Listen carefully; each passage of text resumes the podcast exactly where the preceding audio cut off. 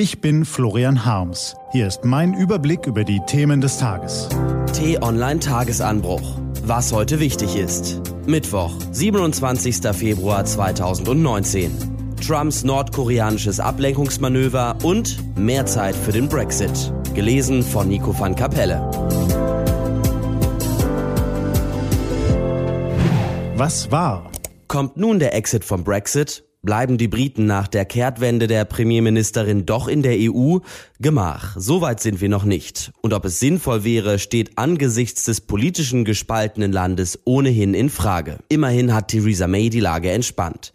Zum einen hat sie ihre Gegner wieder einmal überrumpelt. Zum Zweiten scheint sie tatsächlich eingesehen zu haben, dass es einem Kamikaze-Flug gleichkäme, am Austrittstermin 29. März festzuhalten, solange das Grenzproblem in Irland ungelöst ist. Mehr Zeit also. Die Wahrscheinlichkeit ist groß, dass sowohl das Parlament in Westminster als auch die EU-Unterhändler Mitte März der Brexit-Verschiebung zustimmen werden.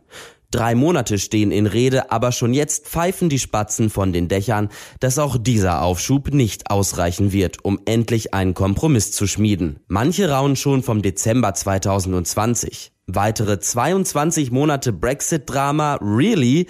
Beruhigungspillen anybody? Florian Harms, T-Online-Chefredakteur, kommt das unerträglich vor. Oder sieht er zu schwarz, was in Wirklichkeit hellgrau ist? Wenn er die Stimmen mancher normalen, unaufgeregten Briten hört, die aus voller Brust vom Brexit schwärmen, dann beginnt er selbst als überzeugter Europäer zu ahnen, am Ende könnte es besser sein, die Briten einfach gehen zu lassen. Goodbye and good luck. Herr Barnier und Herr Juncker könnten die verbleibende Zeit bis dahin nutzen, um mit Frau May ein bilaterales Freihandelsabkommen auszuhandeln, das den Warenverkehr an der inneririschen Grenze regelt. Bisher war die Zeit dafür zu knapp, aber 22 Monate reichen ja vielleicht. Zumindest wäre der Versuch in dem ganzen Drama mal ein Hoffnungsschimmer. Wouldn't it? Was machen Politiker, wenn sie innenpolitisch stark unter Druck geraten? Richtig, sie wenden sich dem Ausland zu, zetteln dort entweder einen Konflikt an oder versuchen sich als Konfliktlöser zu inszenieren. Anders als mancher seiner Vorgänger geht Donald Trump den zweiten Weg, was ja erstmal zu begrüßen ist. Der innerpolitische Druck auf den US-Präsidenten könnte derzeit kaum größer sein. Sonderermittler Robert Mueller wird wohl bald verkünden, was er über Trumps Verwicklung in Russland herausgefunden hat.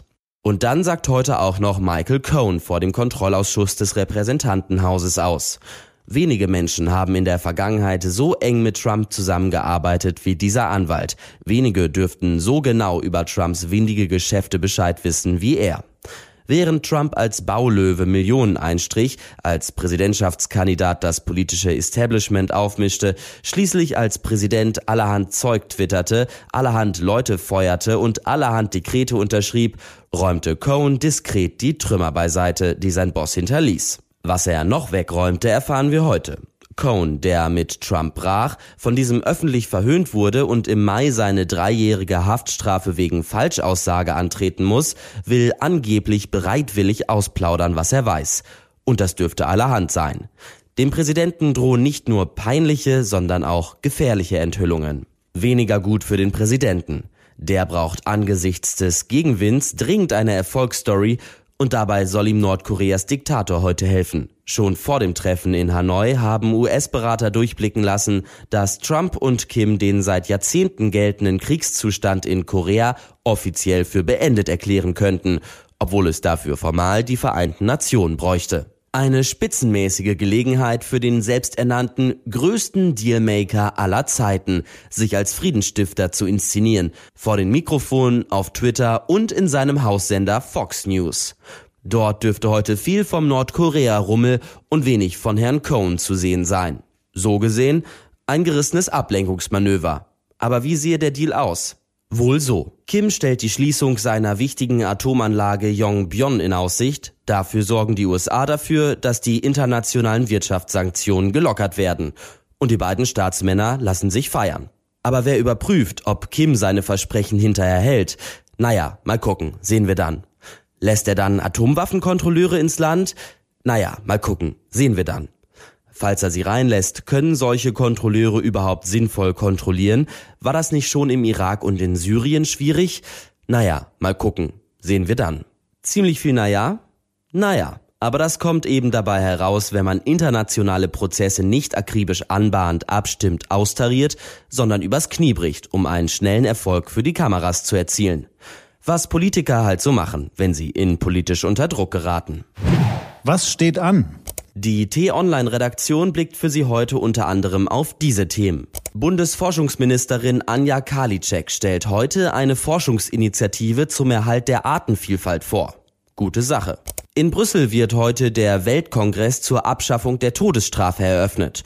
Noch eine gute Sache. Und Bundeskanzlerin Merkel besucht heute Frankreichs Staatspräsidenten Macron. Sie bereiten den Frühlingsgipfel der EU vor und sprechen, na klar, über den Brexit. Gute Sache, siehe oben. Diese und andere Nachrichten, Analysen, Interviews und Kolumnen gibt's den ganzen Tag auf t-online.de. Das war der T-Online Tagesanbruch vom 27. Februar 2019. Produziert vom Online-Radio und Podcast-Anbieter Detektor FM. Den Tagesanbruch zum Hören gibt's auch in der Podcast-App Ihrer Wahl zum Abonnieren. Ich wünsche Ihnen einen dynamischen Tag. Ihr Florian Harms.